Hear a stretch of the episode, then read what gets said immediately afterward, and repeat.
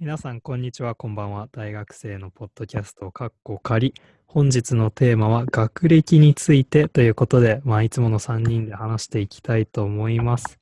鈴木は、学歴についてって言われて、どんなイメージがある？さっきちょっと考えてたのが、最近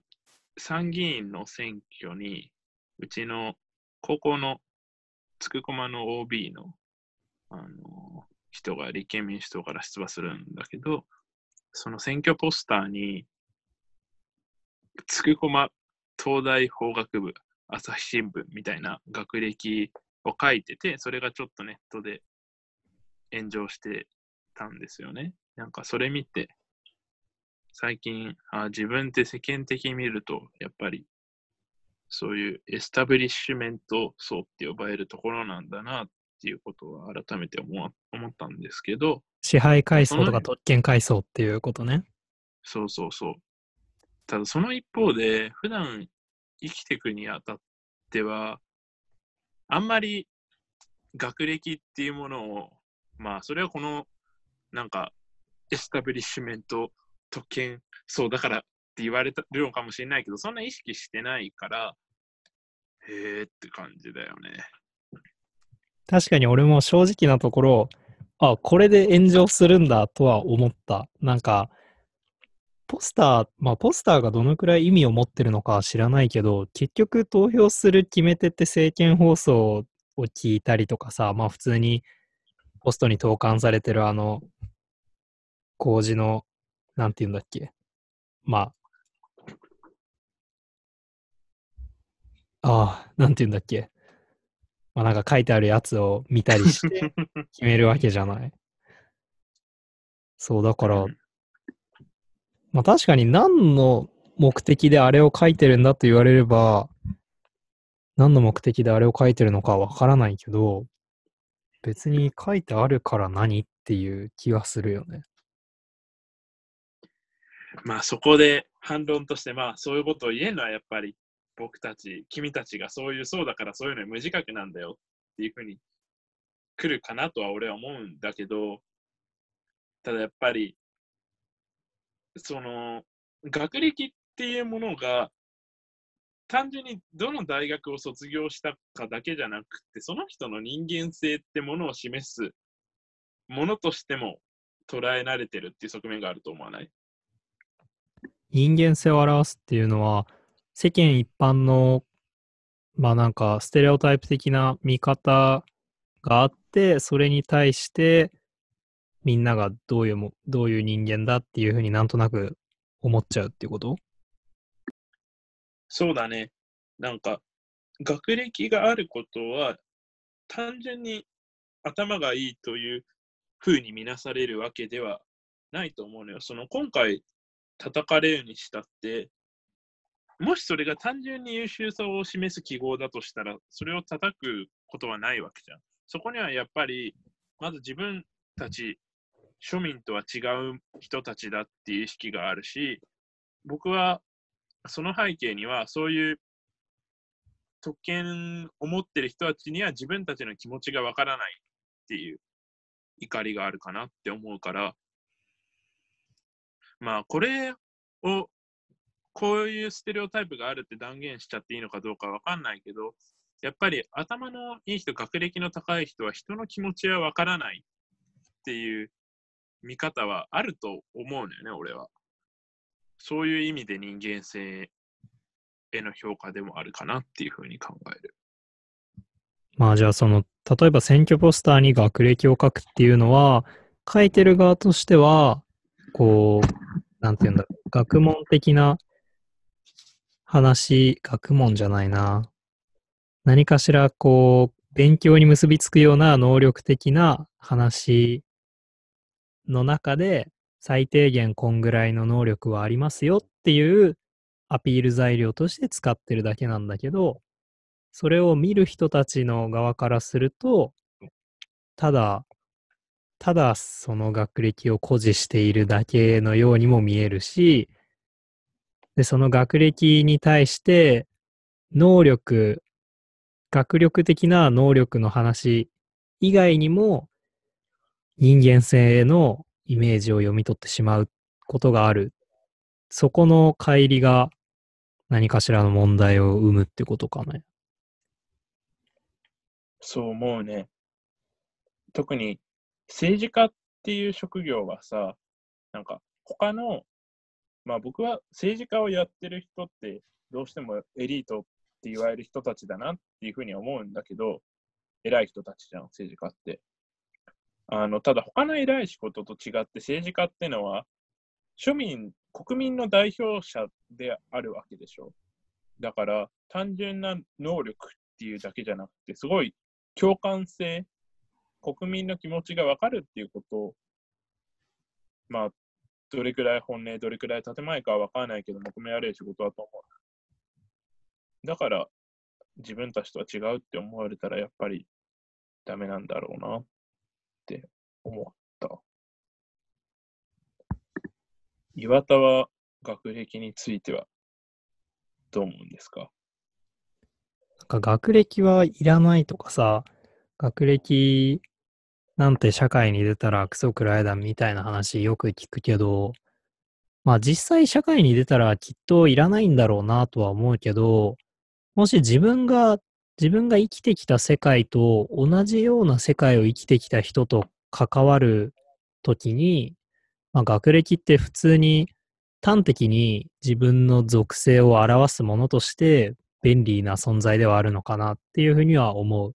ただ、まあ自分とは、まあなんかこういう漠然とした言い方をするのもあれだけど、自分とは違う世界で生きてきたような人たちと関わるときに、学歴っていうのは、まあ、その学歴に対する認識が違うだろうし、まあ、伝わらないこともあるわけだから、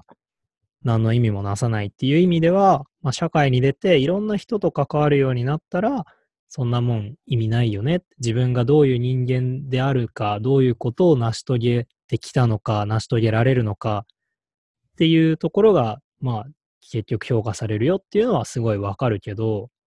なんか、もしずっと狭い世界の中で生きていくんだったら、まあ意味あるものなのかなとは思う。その仲仲間っていうか、同じ属性の中で、その仲間意識みたいなのは学歴があると生まれると思う仲間意識は生まれると思うな。だって、基本的に、まあ、今多分学歴って言ってるけど、学歴があるっていうのを、まあ、いわゆる高学歴、日本でいう高学歴っていうことだと思って喋ってるんだけど、まあ、高学歴であるということは、比較的みんな自分がある程度選ばれた人間であるっていうような意識が多分あって、まあ、その中で自分と同じぐらいの最低限の能力が兼ね備えてるんだろうな、みたいな安心感につながって、ある程度の仲間意識が生まれるのかなとは思う。それは、なんか、能力がまあ、学歴があることが能力があると言っていいのかっていうそれは問題もあるけど、能力が同じってこと、それとも性格とかも似てくると思う？性格は似てこないと思うけど、能力かな。まあ、その人間性を無視した上での能力へのこう最低ラインへの保証みたいなイメージ。なるほどね。まあ、あとよく言われるのは、その、やっぱ、育ってきた環境が近しいわけじゃん。そういう意味では、性格が似てくるっていう考えも成り立つのかなとは、俺は思うけどね。いや、俺も性格じゃないけど、なんだろうな、価値観とかは似てくるのかなと思ってて、まあ今は、割となんだろうな、そういう同じ、まあ例えば、今関わってる人って大学に進学してる人がほとんどだと思うんだよね。その、高卒でもう働いてますとかっていう人って、なかなか関わりが持てないというか、まあ、だから、その、まあ、大学に進学した人の中での、その、俺らの考えてる価値観の世界がその中だから、その、高卒で働いてる人とか、中卒で働いてる人とか、そういうなんか、俺らが普段関わりないような人たち全体を含めた中での価値観で見たら、その俺らがいつも関わってるような人たちは、似ているグループに属するというか、なんか、そもそもの俺の出発点があれだからまた政治の話に戻っちゃうんだけどさ、そのよく、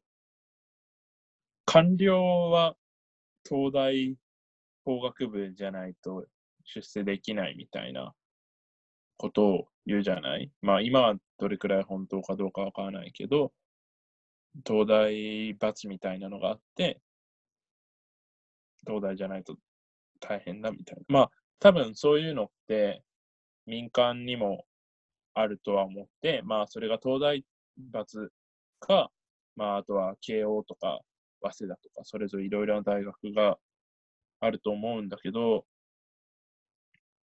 そういうものはやっぱりいけないと思う。その学歴である程度判断しちゃうみたいな。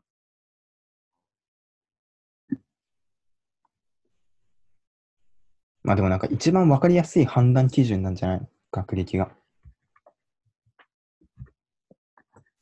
例えば、あの、そういうのに頼らないでさ、面接で、面接とかでしっかり能力を測って採用すべきだみたいな考え方もあるわけじゃん。それは一つ最もだと思うんだけど、面接でどれだけその場合能力を測れるかっていう問題もあるわけじゃない。うん。そう考えると、難しい問題ですよね。企業の採用とかで、例えばなんか学、その、応募してくる人がたくさんいるわけじゃん。で、全員と面接してる時間はないからって言って、とりあえず学歴で一定以上ないと落として、学歴が一定以上ある人と面接をして、そこの中から採用していくっていう企業もあって、まあそういう時間がないっていうのもそうだと思うんだけど、なんか学歴ってやっぱさっき最低保障って言ってたと思うんだけど、まあそれに近いものがあるのかなと思ってて、その学歴で、まあ、その東大ですって言われたらさ、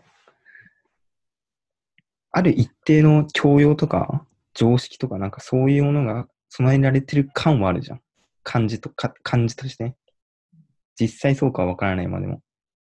あの、じゃあ、問題になってくるのは、その学歴がある程度の最低レベルを保証するっていうのがそうだとして、でも、学歴を得るまでには、能力的な問題以外にも、やっぱり環境的な側面っていうのは出てくるわけじゃない？俺たちは多分3人とも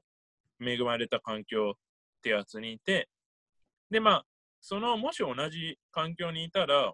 同じような学歴を持ってたかもしれない人間が、でも、例えば、東京に生まれるのと地方に生まれてくるのでも全然違ってくると思うし、それもどういう家庭環境に生まれてくるかとか、そういう格差の問題とか結びついてくると、やっぱり学歴っていうものには能力だけじゃ還元できない、ある種の階級的な要素も入ってくるんじゃないかなって俺は思うんだけど、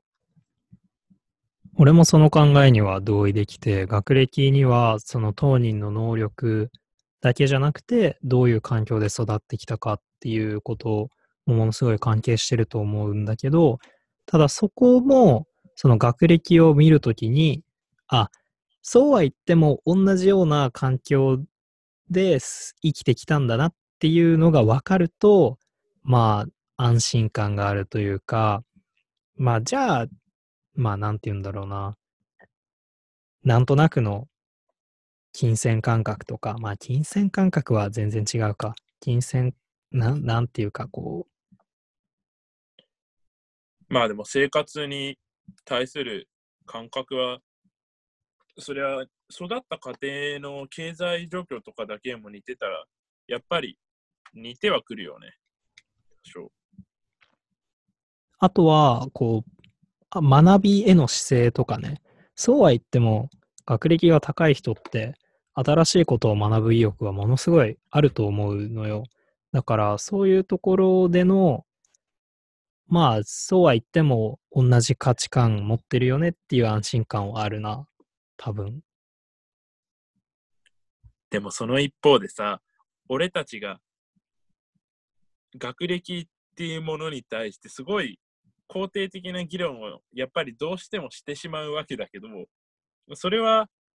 危険であるべきじゃない？まあ、自分たちが世間一般でいう高学歴に値する以上ね、そういう、そっち側からしか今は見てないよね。まあ反対側、反対側って言い方もまたいいのかどうかわかんないけど、から見たときにどういうふうに見えてくるかってなかなか想像できないものがあるからさ、本当に普段普通に生きてて、あんまり特権とかエスタブリッシュメントとか今のところ意識してきてはないわけじゃん。普通に考えて、普通に、そんなに特別に裕福なわけでもない生活をしてきて。それが世間から受け止められるあり方と、やっぱりギャップはあるんだろうなっていうふうに感じはするんだけど、まだ。でも、バイト考えてみてよ、バイト。あエスタブリッシュメントを感じてない？時給とかで。あ、感じます。めちゃめちゃ、あちなみに僕の時給は、あの、なんか、4000円ぐらいです。それはもうさ、完全にそうじゃん。それなんでって言われたら、まあ確かに能力のおかげでもあるんだろうけど、そこはやっぱり東大生っていうところだよねでも。そうだし、東京に生まれたってのもでかいよね、そもそも。そのコネ的な意味でさ。それも一種の学歴だよね、その中高のコネから結局来てるわけだから。やっぱ、でもそういう一方でさ、その、まあ本当にそういうステレオタイプがあるか置いといても、なんか人の気持ちがわからないみたいなさ、意見を見るとちょっとはイラッとはするわけじゃん。しない？するよね？多分わかんないけど。あの、その政治家のポスターが戦えるっていうのとか見ても、やっぱこの経歴ってだけでそんなに気持ちがわからない人みたいに見ないでよっていうふうに思っちゃう部分はあるんだけど、どうなんだろうね。本当にわかんないのかな。学歴を使うときに、例えばさっきの企業の採用についてのいわゆる学歴フィルター的な話だったら、まあ個人個人を見てるというよりは、企業対就活生みたいなものすごい集団対集団的なイメージがあって、まあその選挙ポスターの話も候補者と有権者の集団っていうところがあって、そういうなんかこう、まあやっぱり1対1で人間として見てもらえ、人間性を見てもらえない場において学歴っていうのがある種の名詞代わりになるっていう話と、こう、一人一人の人と人との関わりを持てる場で学歴がどんな意味を持つかっていう話が多分ああって、後者における学歴の意味は多分あんまりないよね。ないね。ない。という気は僕もする。まあでも、前者と後者ってそんなにみんながくっきり分けられてるわけでもなくない？理屈として言われたらそうだけどっていうふうに。そこの考え方としては、やっぱ混ざってきちゃうと思うんだよね。その全体に対する見方と。でもなんか後者の場合だと、そもそも学歴を、なんだろうな、個人、まあ、個人間のやり取りとかだと、出てこないと思うんだよな。なんかそんな学歴の話、それ、まあ自分が経験ないだけかもしれないけど、その企業とかの採用とかだったら、その学歴書く欄があって、みたいなことになるけど、その個人間のやり取りとかだったら、まあ、自分から、まあ言い出したりしない限りあんま出てこないし、まあ言うとしても一番会話の最初に言うだけでそんな意識しないと思うんだよ。なんかまだ俺らって学歴を意識する段階じゃなくない？意識しないね。あ、そう、俺、この前ちょっと意識したのは、インターンのエントリーシート書くときに、まあ大学名も書くんだけど、高校名もがっつり書かされるのよ。まあそこで、俺何気なく書けるけど、差を感じる瞬間があるとしたらここだろうなってのは思った。やっぱ就就活とかを経ると変わるのかな？特に大学もそうだし、高校とかでもやっぱり見られるんだなってのは、改めて実感したから。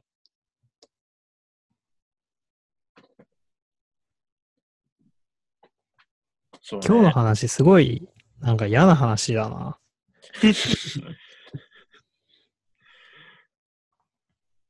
やっぱ根底にみんな自分はそうは言ってもみたいなところあるよね。まあしょうがないけどね。うん。どうやって超えていけば、いや、超えたいとは思いますよ、やっぱり。そういう変なプライドは。ただなんかまあ、じゃあ自分という人間を見てもらいたいと思った時に、そんな見てもらえるような人間ってあるのか自分がっていうのと、自分がじゃあ何をしてきたんですかって言われて、いや、何もしてきてないし、誰に対しても価値提供できてないし、みたいなことを思い始めると、もう、じゃあ、その学歴にすがるしかないのかってなって、それはそれですごい残念な話になるよね。いや、でも現状そうなのよ。現状まさにそうなのよ。だから、特に他に何かこれが僕のポイントですみたいなのがあるわけでもないから。まあ多分、大体の人はそうだと思う。そうすると結局そういう分かりやすいところで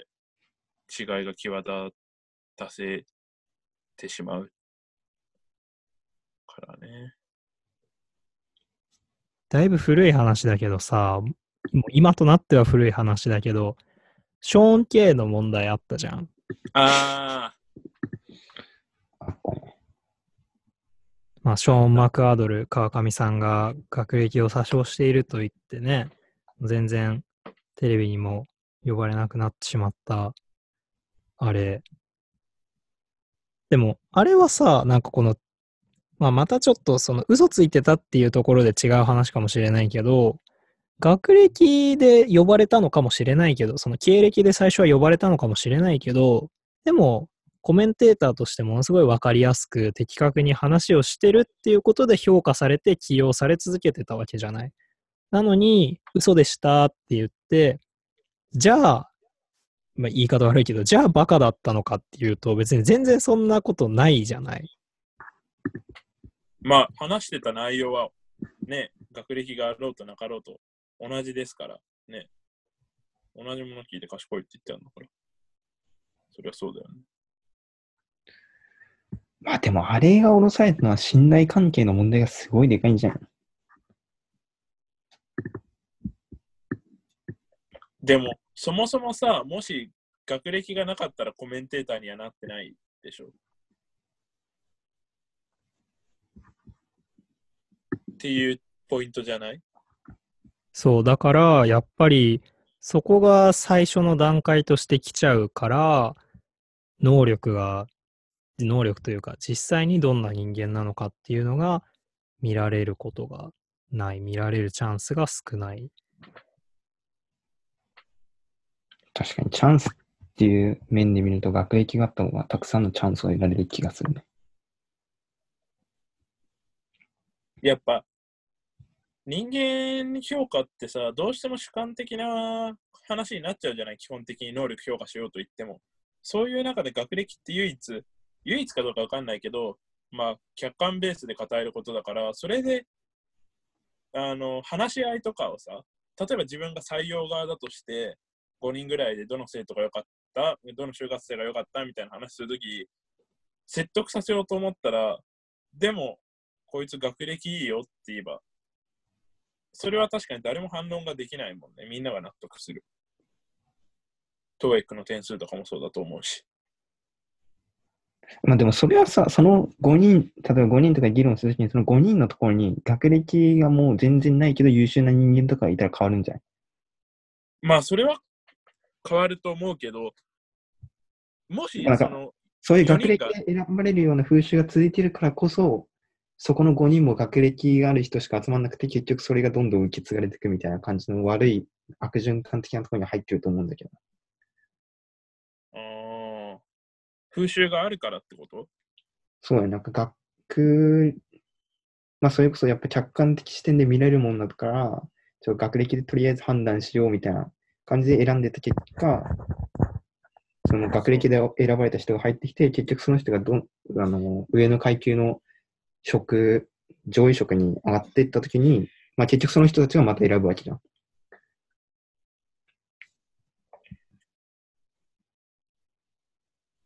で、まあそこで今の周りの同僚とかに満足してたら、やっぱ学歴で選んだのが正解だったんだなって思って、またその人たちも学歴で選ぶんじゃないだから周りに学歴がなくてもこんなに優秀な人間がいるんだ、学歴が全てじゃないんだみたいな、その視点が、なんだろう。そういう人が周りにいれば、選ぶときの学歴の、まあそれやっぱり言っても学歴は少しは意識しちゃうかもしれないけど、自分の中での学歴の重要度は下がるんじゃない？外部の視点があればっていう。ことね。まあ、それはそうよね。俺たちがさ、もし、例えば3人、なんか会社立ち上げたとしてさ、なんか成長して、じゃあ誰か新しく雇おうってなった時、やっぱり、俺たちだけで選ぶよりも、誰か別の大学の人なり、高校の人なりがさ、いるだけで、ちょっと学歴に対する影響はやっぱ変わっちゃいそうだよね。うん。これめちゃめちゃ学歴で選んじゃう気すんな。あんま自分では意識しなくても。まあ、あとやっぱりさ、本とか読むときに著者のちょっと見ちゃわない？略歴とかは。めちゃめちゃ見てしまいます。めちゃめちゃ見るわ。どんな本かなって思って書いてんのが、なんか新書とかでも、東大教授とかだと、ああ、これはちゃんとしたものなんだなってやっぱ思うし、なんか、その、どこの大学の教授かだけじゃなくて、どこの大学卒業したかも見ちゃうし、やっぱ、さっきのショーン・ケイも、その、同じことを言ってても、どの立場の人が言うかで聞こえ方が変わってくるわけじゃない。それと同じで、やっぱり学歴ってものが後ろにあるだけで全部それっぽく聞こえちゃう部分はあると思うのよね。だからそれは学歴をそのステータス的なものとして見てるのか、それともどういう経験を積んできた人なのかっていうのをパッと意識するために使ってるのかっていうところでちょっと違くない？なんか、この前見た本で、こう、日本の、なんか、多分、安倍政治を批判するみたいな感じの文脈の本だったんだけど、それ、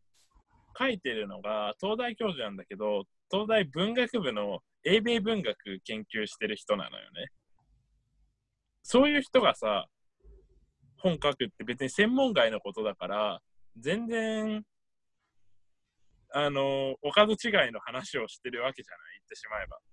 あの、でもやっぱそういう本が出てくるっていうのは、その、単純に東大教授っていう肩書きがあるからなのかなっていうふうには思った。まあでもそうだよね。その、単純に自分の研究とかに関連してることだったら、それはそのまま正しさの証明にはなると思うし。今の鈴木の話は学歴を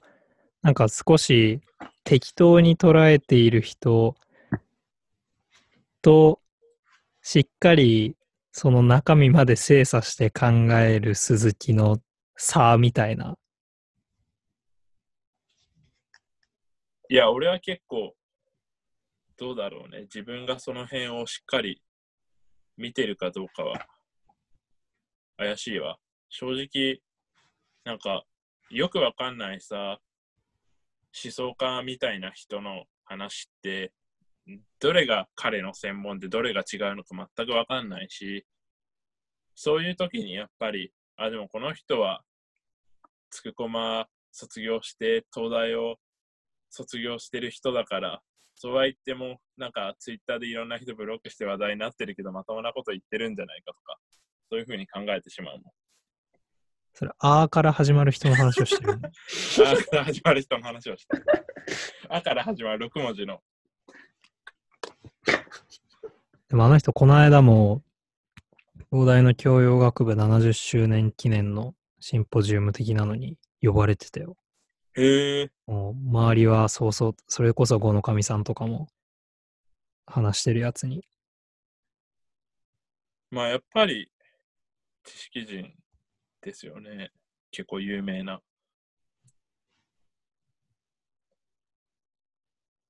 まあただ、彼らの言ってることが正しいのかどうかは僕にはよくわからないんだ。やっぱりそういうのを判断すると結局そういう部分でしか見れないから。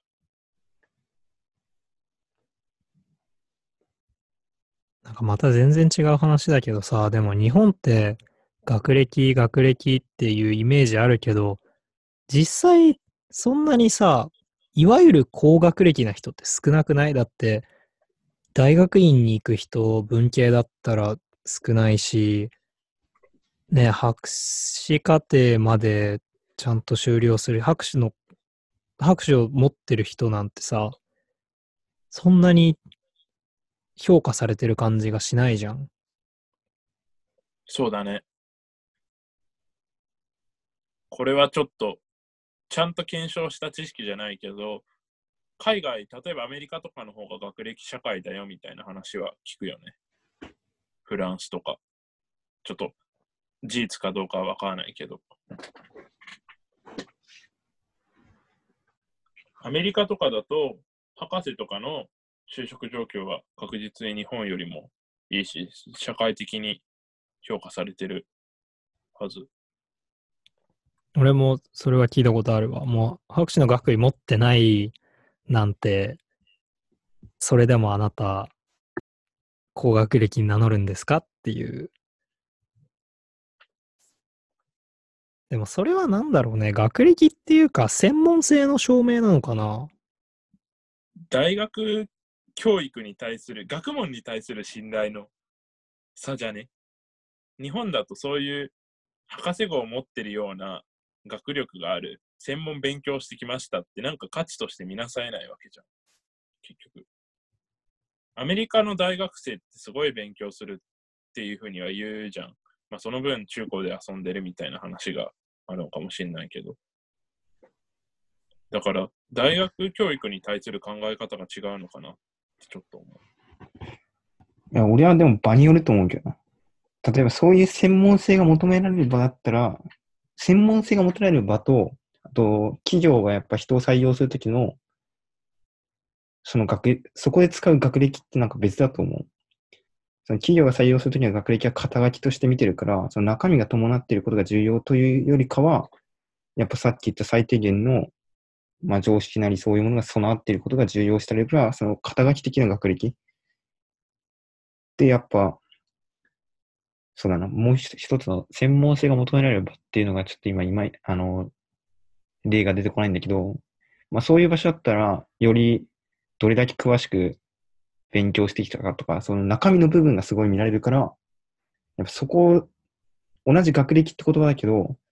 学歴の中でどこを見てるかっていうのはすごい違うと思うんだよ。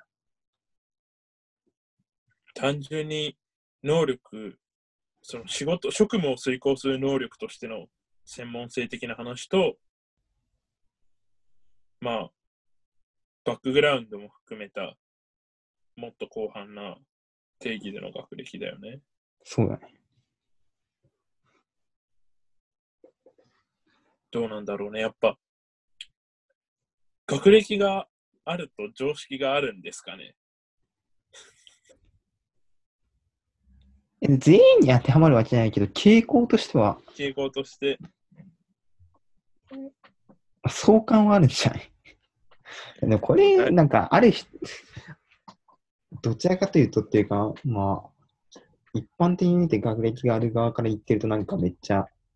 もう許されないよね。なんかあれだよね。多分多いところって感じ。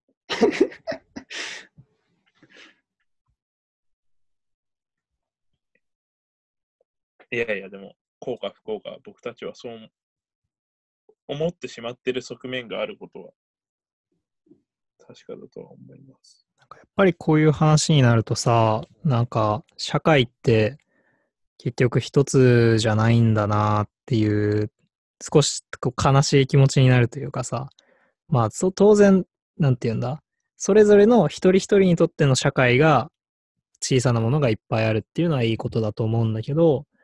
こう今の話で言ってもさ、その常識、求められる常識があるかないかっていう話で言えば、それこそ上場企業の、まあ、採用において求められてるような常識っていうのと、じゃあ、町工場で、このボルトを作りますって言って、そういうところで求められてる常識っていうのは、全然違うじゃん、みたいな話になっていくんだろうなっていうことを考えると、じゃあもうその段階で住む世界が違うからみたいなそういう一言で片付けてしまうような話になっていくのだとするとなんかこう悲しいよね。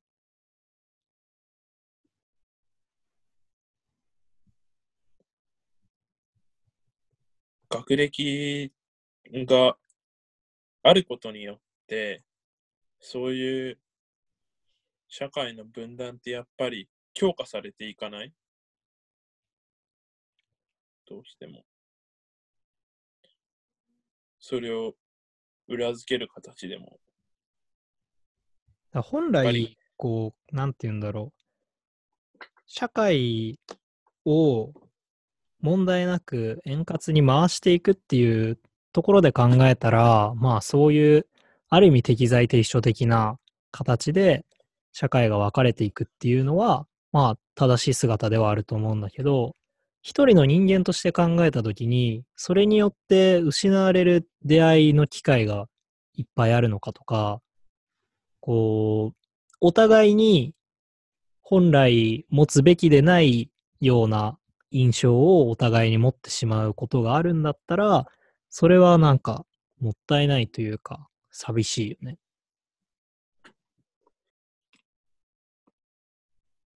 なんか、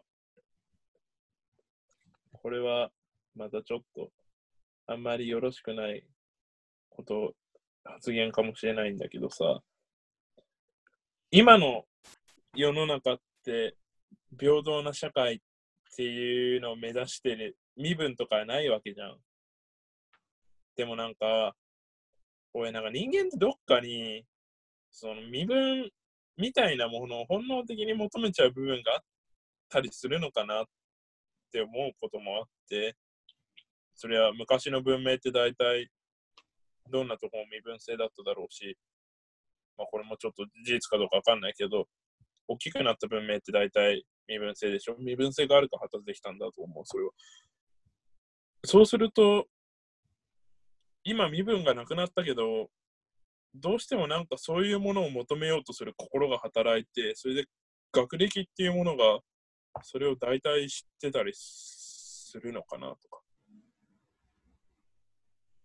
少なくともそういうふうに捉えられてるのかなとか。まあ、その社会におけるなんて言うんだろうね。ポジションっていうところで言えば身分と変わらないかもね。その学歴が高い方がいいんだっていう考え方があるならばね。なんか、実際、どれくらい学歴っていう言葉で感じる違いと、実際のその人々の違いってどれくらいあるのかなって考えると、やっぱ学歴って言葉にしちゃう方が大きく見える気はするんだけど、どうなんだろう？違うのかな？その、東大とか、なんとか大とか、高卒とか、いう言葉にしちゃうと、実際よりも違うように見えちゃうのかな？って気はするんだよね、俺は。実際よりも違う、な何と何が違うってこと？なんか、その、例えば、せあの生活環境とか常識とかって、いや、これで本当にめちゃめちゃ違うっていうことだったら、俺はただの世間知らずなんだけど、常識とかさ、その、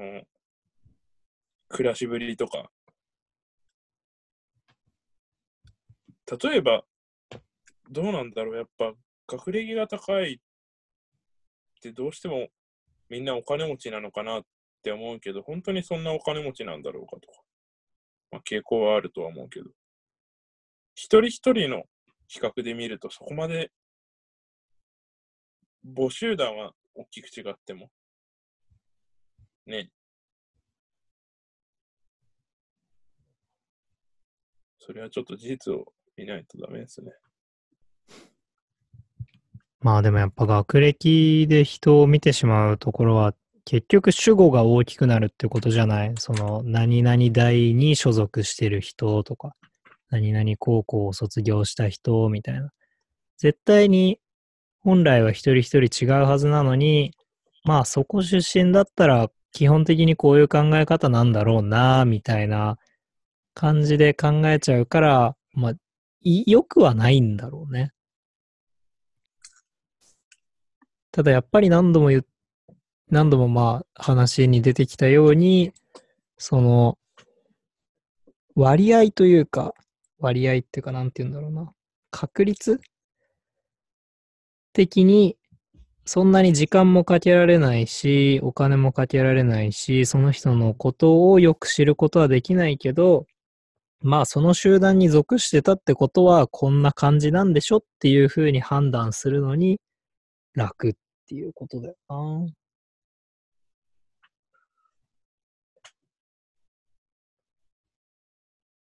まあ、そうやって人間はいろんなところで楽をして、それがいろいろ歪みを生んでるわけですわ。多分。なんか、心理学的になんて言うんだっけ？ヒューリスティックだっけ？こういうの言うよね。ゆばなんかその辺知らない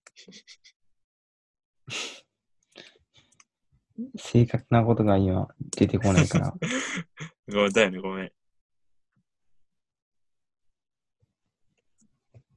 俺は恥ずかしながら存じ上げなかったので、今ググったけど、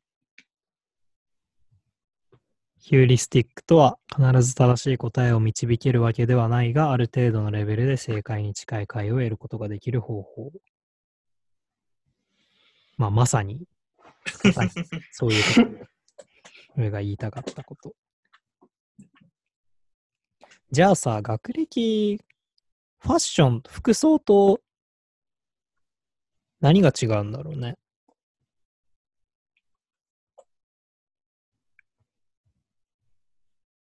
確かに。あれじゃない？その、手に入れるのが難しいんじゃない？学歴の方がより環境に左右されるんじゃない？服は確かに高いものは高いしさ、それはすごい高いのを手に入れようと思ったら超大変だけど、でも、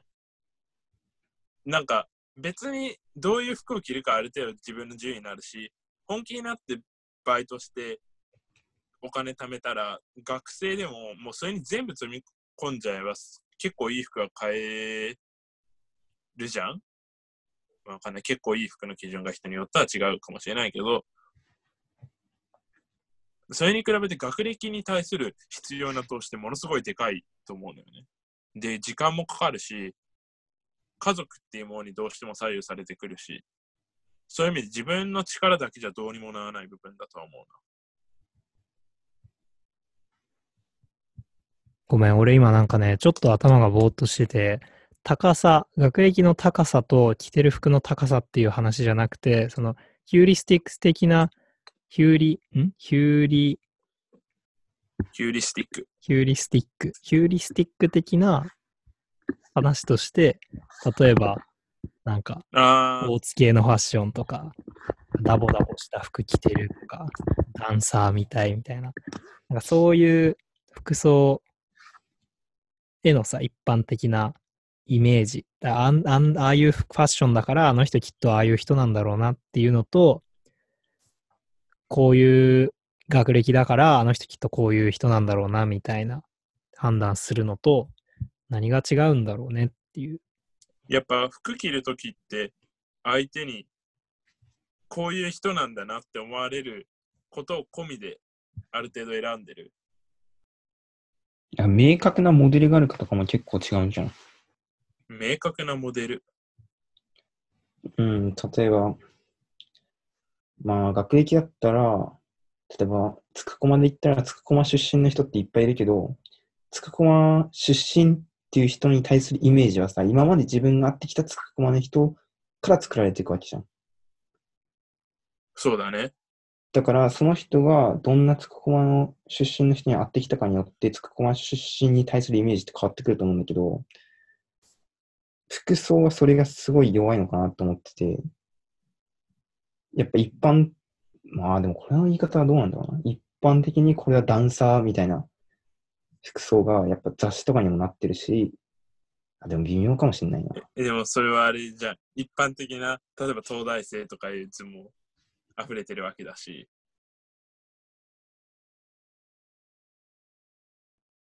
まあ、今日はちょっと早い段階でテーマを絞る予定が、絞ることもなく、あとなんか話しづらいテーマではあったよね。なんかただただ嫌なところを出してしまった。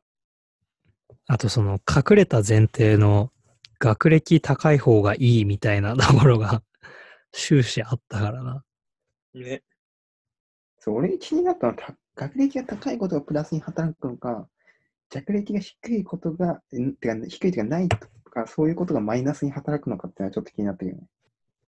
やっぱいらない、ない方がいいっていうのは勇気がいるな。もうどっち行っても批判されるからね、学歴悪い人が言うと。ある。方がいいって言うと、そうお前らのことじゃないし、そない方がいいって言うと、お前らあるからそう言えるんだろうみたいな。だったら、なんでそういう道歩んだんだよってなる。そう。だから難しいよね。なんか、やっぱさ、俺たちってさ、受験生の時は、1年ないし、2年、